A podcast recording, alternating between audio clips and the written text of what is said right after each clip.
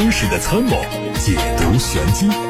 做你修车时的军师，维护权益；做你开车时的朋友，分享乐趣。调频九二七，傍晚六点半，董涛说车，只和车友在一起。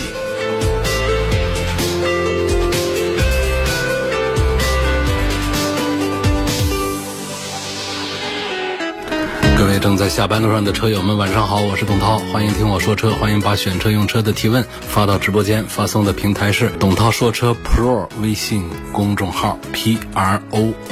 董涛说车 Pro 微信公众号，也欢迎大家关注董涛说车同名的抖音号、视频号、小红书，看看今天的汽车资讯。乘联会发布了元月份狭义乘用车零售销量的预估数据，终端调研显示，一月初。乘用车总体市场折扣率大概是八折，虽然有一些厂家小幅回收十二月底的优惠政策，但是仍然有一些厂家在节前抓紧出台新一波的优惠政策，整体市场的优惠力度没有回收的迹象。零售量占到八成左右的头部厂家月初零售目标环比上月微降百分之五左右，部分厂商仍然有冲击新年首月开门红的势头。初步推算，本月狭义乘用车零售市场量是二百二十万辆左右，环比下降百分之六点五，受去年年初超低基数的影响，同比增长百分之七十。新能源零售预计八十万辆左右。环比下降百分之十五，渗透率回落到百分之三十六，符合常规季节性表现。乘联会表示，今年春节是二月中旬，时间比较晚，一月份工作日是二十二天，是汽车销售的完整月，对终端交付比较有利。整体来看，今年一月车市具备冲击开门红的条件。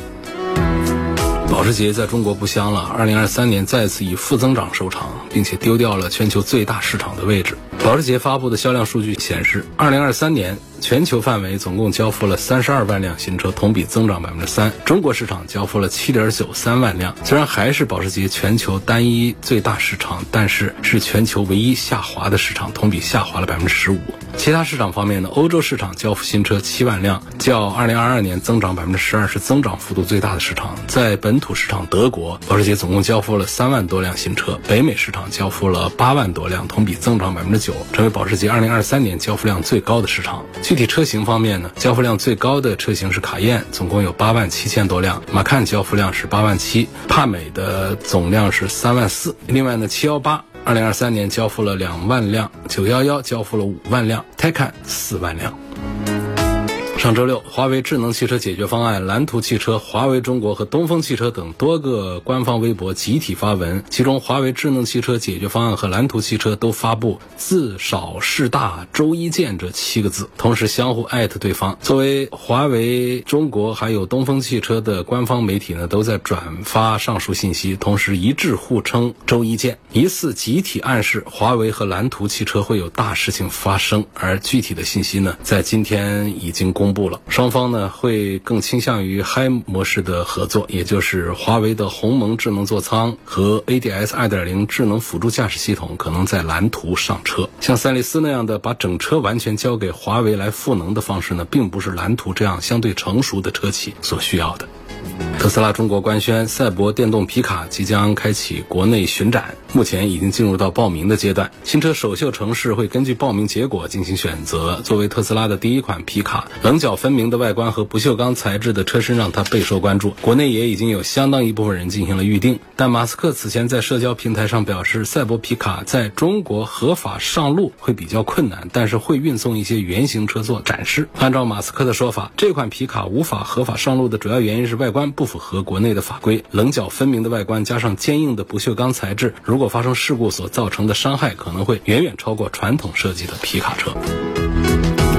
路特斯全新的纯电动大型轿跑车 m a 上市开售，它的中文名字叫繁花，四个版本的价格区间从六十六万八到一百一十八万。前脸呢和它的第一款 SUV 相似，而双 L 型的日间行车灯是非常有辨识度，四门轿跑的造型整体是很不错的运动感。随着未来汽车的子品牌阿尔卑斯上市时间的临近，这个新产品序列的轮廓是越来越清晰。有媒体援引知情人士的消息说，品牌车型在智能驾驶辅助方面会使用类似于特斯拉的纯视觉解决方案，不依靠激光雷达，搭载单颗的英伟达芯片，算力估计是一百个单位。报道说，阿尔卑斯计划今年下半年推出第一款车型是 SUV，对标的是 Model Y；第二款车型是更加偏向家用和性价比的轿车，明年推出。值得一提的是，阿尔卑斯可以使用第三代、第四代换电站，直营门店将在今年三季度同步落地。再来关注疑似新款欧拉闪电猫的测试照片。从照片看，测试车的前脸是尺寸很大的镂空格栅，内部应该是集成了激光雷达。车身的轮廓没有太大变化，但是尾灯组的尺寸显著增大，造型变得更加圆润。内部的光源布局更加复杂。内饰部分呢，换装了一套贯穿到副驾驶一侧的双联屏，仪表盘的款式也迎来调整。另外，中控屏下方的控制区域会采用相对常规的设计方式，额外保留了多个旋钮和按。至于动力方面信息呢，还要等待官方进一步的发布。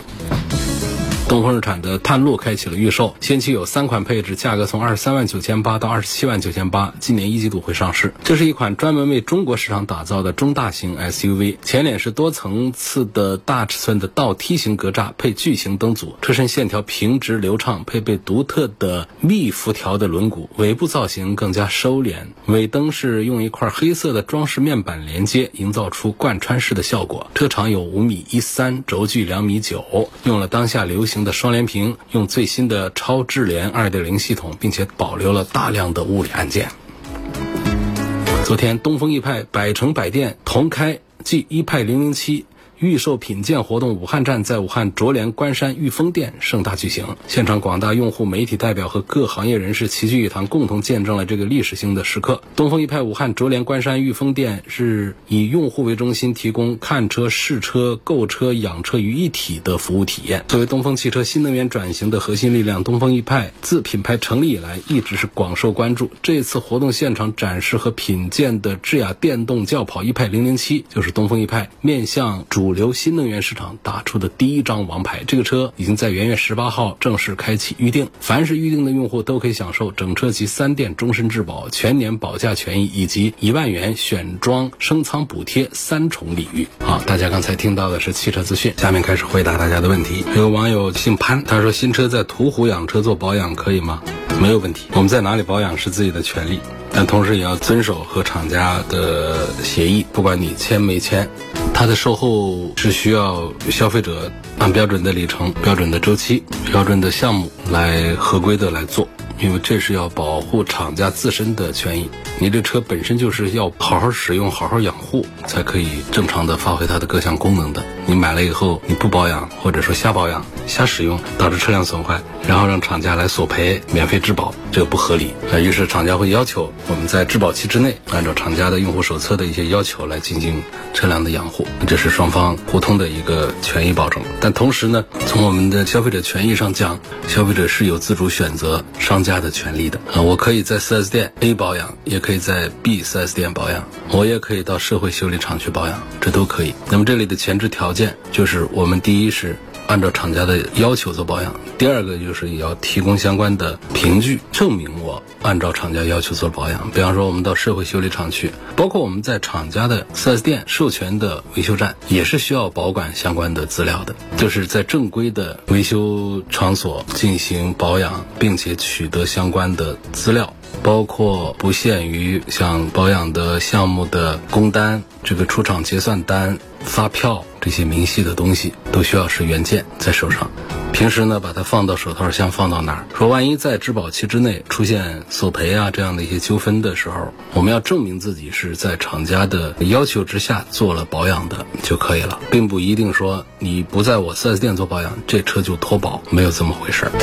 下一个朋友说，前几天提了丰田的威兰达中配，网上说丰田的颗粒捕捉器投诉多，那讲一讲威兰达颗粒捕捉器堵的频率高不高？很担心。就现在我们的燃油车不装颗粒捕捉器的是少数，多数都得装，因为我们的国六 B 排放标准是非常的严苛，而我们很多厂家的发动机的排放技术呢，实际上这几年都没怎么大进步。那么投入一个发动机的改良工程的话，是非常大的一件事儿。所以呢，有一个简便方法呢，就是在排气管上，在中段、中前段就加一个颗粒捕捉器，把碳呐这些东西把它给收集起来。然后再转化，这样的话呢，排气管里面排出的尾气呢就可以达标，这么一个事儿。所以最早呢是比较多的说到的是大众的，因为大众的这颗粒捕捉器的安装的位置，一些车型啊安装的位置呢是不太好，安装的比较靠后。所以如果短途行驶的话呢，实际上排气管后段热不起来，后段热不起来，这颗粒捕捉器就是只是添堵，它不能有效的及时的分解到这些碳颗粒。短途行驶多了之后，它就容易拥堵，堵了之后就是油耗上升啊，各种事儿都会出。但是你跑长途的话，整个排气管都会热起来，颗粒捕捉器它是可以分解颗粒的。那么或者说颗粒捕捉器装在靠发动机这一头，发动机走一会儿，颗粒捕捉器就会热，这个不要紧，它也不会出现堵的情况。威兰达跟其他车型一样，也确实是反映了它堵的这么一种现象，但是也不是说就那么的严重，可能出现这样情况还是跟我们的用车的距离还是有关系。当然还有其他的一些关系，比方说，除了我们每次开车都是跑很短的路程，三五公里之下这样的用车机会比较多的话，颗粒捕捉器容易堵。包括燃油的质量杂质多了，包括我们开车的习惯等等这样的一些情况，都可能会导致颗粒捕捉器会出现堵塞这样的情况。前两个星期才做的保养，这两天早上启动的时候，这个机油报警灯亮几秒又灭了，是什么原因？要做什么处理吗？按说反正有灯亮都应该去处理，就是这种情况呢，应该是不是机油不够了，可能还是杂质，就是这次换机油应该是是不是换的不好，杂质导致传感器错误的报信号，或者说我们这个报警灯有问题，接触不好，它这种软故障导致它亮几秒又灭了。应该说，两个星期之前刚做的保养换的机油的话，不至于现在机油不够了。我认为呢，更多的还是这种传感器啊，这种接触方面不稳定导致的。所以这种情况，其实你是要把它给查出来，把这个问题解决的话呢，应该也不难。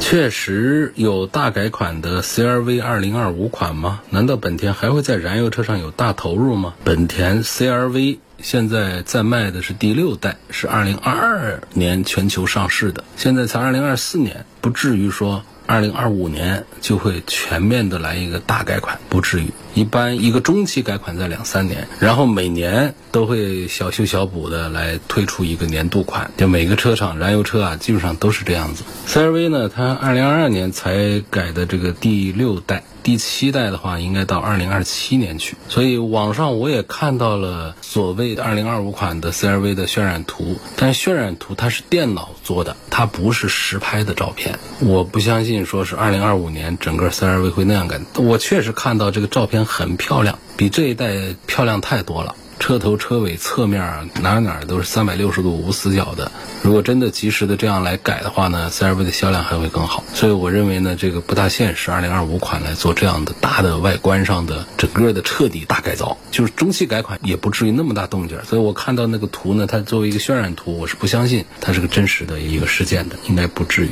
至于是会不会做这么大投入，因为这个 CRV 其实是本田的摇钱树，我觉得本田应该还是有决心会继续的来投入 CRV 的改良升级，应该还是会有下一代吧。想问一下，奔驰的车机系统怎么这么卡呀？它不是豪华品牌吗？豪华品牌它也不是各个方面都做的最强大的。车机智能化这个方面确实是 BBA 比较弱的地方。他们在做机械部分、底盘部分，包括品牌的调性这部分啊，这个内饰的这种氛围的营造啊，这都是他们的强项。但是呢，他们在纯粹的新能源的这个动力形式，以及智能驾驶，以及智能座舱，就体现在这个车机上面。这是最直观的智能座舱。我们这块屏好不好用，功能多不多，人机互动是否友好，就体现在这个卡顿呐、功能性啊、美观呐这各个方面。相对讲，确实是这方面我们的几个豪华品牌啊，跟我们国内的那些自主品牌相比是有差距的。那么，就像我们的家用电脑、台式机、笔记本、家里的 Pad 和我们每天离不开的手机一样。那卡顿的原因呢，无非就这么几项。第一个呢，就是硬件赶不上趟，它的芯片的算力跟不上。第二个呢，算力很强大，但是呢，它的软件做的兼容性不好，也会拖后腿。第三个可能就涉及到它的储存单元呐，有一些性能上跟不上，导致这样的问题。这东西呢，硬件也有原因，软件也有原因，经验方面也有一些原因，就导致我们现在普遍的就是我们国内的几个头部的新势力、新能源品牌，他们的车机系统是更好用一些，因为他们把更大的精力和注意力都放到这上面来，就可以做得更好。假设 BBA 他们也把最重要的精力都用在研究这个智能座舱、智能驾驶这个方面的话，他们也可以做得很好。只是每一个车企、每一个品牌啊，大家的兴趣爱好侧重点是不一样的。二十五万的预算买个护卫舰的零七怎么样？值不值得买？护卫舰零七呢？其实跟唐呢，严格讲就算是一个车。一个底盘，外观内饰上呢，护卫舰要年轻一点，然后在电池啊这方面会有一些区别，所以就是年轻一点的，讲究年轻时尚的，包括五座布局啊这各方面比较看重的，我觉得可以选择这个护卫舰，它们在价格上都差不多。但护卫舰呢，它更年轻一些，它的受众人群要跟这个唐是有一些区别，唐其实是岁数偏大一点的。从销量上表现的话呢，护卫舰大概是唐的一半销量水平了。比方说唐一个月卖一万台的话，护卫舰大概一个月卖五千台这么一个水平，我觉得几乎可以算是一个车吧。基本技术啊，基本的常规的一些配件的话，基本上都是一回事儿，底盘也都是一回事儿。然后就是在外观内饰上，两个车做了一些区隔，做了人群定位上的不同。然后两个品牌也是，一个是作为王朝网的中型的 SUV，一个是作为海洋网的中型 SUV，所以这是他们在定位上的营销上的一个区隔。下一个话题问的是大众的 ID 三和它的续航水平怎么样？反正销量是很不错的，是大众家里面很成功的。在欧洲市场上，这个 ID 系一直都卖的不错。在中国合资当中呢，ID 三算是走的最稳当、最好的。其他的合资车没谁家的纯电动车能够过万，尤其这种大牌合资车。这是首先对 ID 三的一个肯定。至于它在续航方面的表现，因为它本身这个车价也不贵，所以我们不能指望它有很远的续航。CLTC 四百五全系都一个模样，四百五是标称在这冬天的时候呢，打个七折起步，也就是在三百公里左右吧。其实对于一个就优惠过后十三四万的车来说，这个是可以接受的。我们说电车要解决这个续航焦虑，那确实是你的标称得有个七百公里往上，在。城市里面用的话，基本上就跟油车差不多感觉。你打完折也得有个五百公里左右，这就跟我们的普通的一箱油跑的差不多远了。但是说一个车只能跑三百公里左右的话，那确实时不时的 还是得惦记着家里有充电桩的话，这个就不是个问题。所以总体上，我觉得 ID 三还是很值得买的。如果我们更看重一个合资产品的品质，然后 ID 三是属于最值得考虑的，因为它的市场欢迎程度是非常高的，优惠幅度也比较大，起步现在都是三。四万块钱的优惠是有的。家用充电桩到底是装多少伏的？多少伏的？二百二十伏、三百八十伏也有，你反正都可以申请。但是一般来说就不主张三百八十伏，就是二十一千瓦这样的，就是七千瓦的就最常见了。到十一千瓦就得三百八十伏。三百八十伏的整个的用的电线呐，这个成本呐，这些它都不一样，电表也应该不一样。因为我没有接触过三百八十伏的，没装那个，就是二百二十伏的，就在小区里面是更多见、更常见。而且还有一点，我总在觉得就是慢充对电池好，而且我们也确实不焦虑说一晚上就还不够充，就七千瓦的充一晚上差不多也就够了。就算是没充饱的，比方晚上回家哄晚什么的，我们用估值就是比较低的，低那么一两毛钱的那种估值来充的话，几个小时充个大半也可以。而且我们电瓶也不是用完了去充啊，它。标称说要充十三个小时、十五个小时那种，一般都是常说的，就是整个把它给充满。常常我们用到百分之三四十的时候就充，充到个百分之七八十就该用车了就可以了。所以这个七千瓦晚上在家里自己充电的话是绝对足够，而且作为一个慢充的话呢，对电池的寿命还有好处。电动四驱是什么意思？电动四驱的优缺点是什么？电动四驱呢，意思就是通过电机的驱动来实现四轮驱动，就是前后桥双电机的布局，还有四轮独立电机来实现这个电动四驱的。主流的不管混动还是纯电的，一般都是双电机四驱，就是前后桥各一个电机，分别驱动前后轮。优点：动力输出强，传动效率高，响应速度快，制造成本低。缺点：不适合硬派越野，脱困能力一般。就是这些。那动力输出强怎么说呢？就是它对比发动机来说，电机可以在瞬间达到最高的转速，并且爆发最大扭矩。这个电机的转速往往要比发动机高得多，所以这个电动四驱的瞬间的动力输出会比机械四驱更强，有利于车辆脱困和起步加速。然后传动效率高。相比这个燃油的机械四驱，它取消了变速箱啊、分动箱，结构更简单，传动效率就高，反应就更快。为什么说它不适合越野？刚才又说了，它还有一些脱困，越野是更高阶段的脱困，那普通的就是小的这种脱困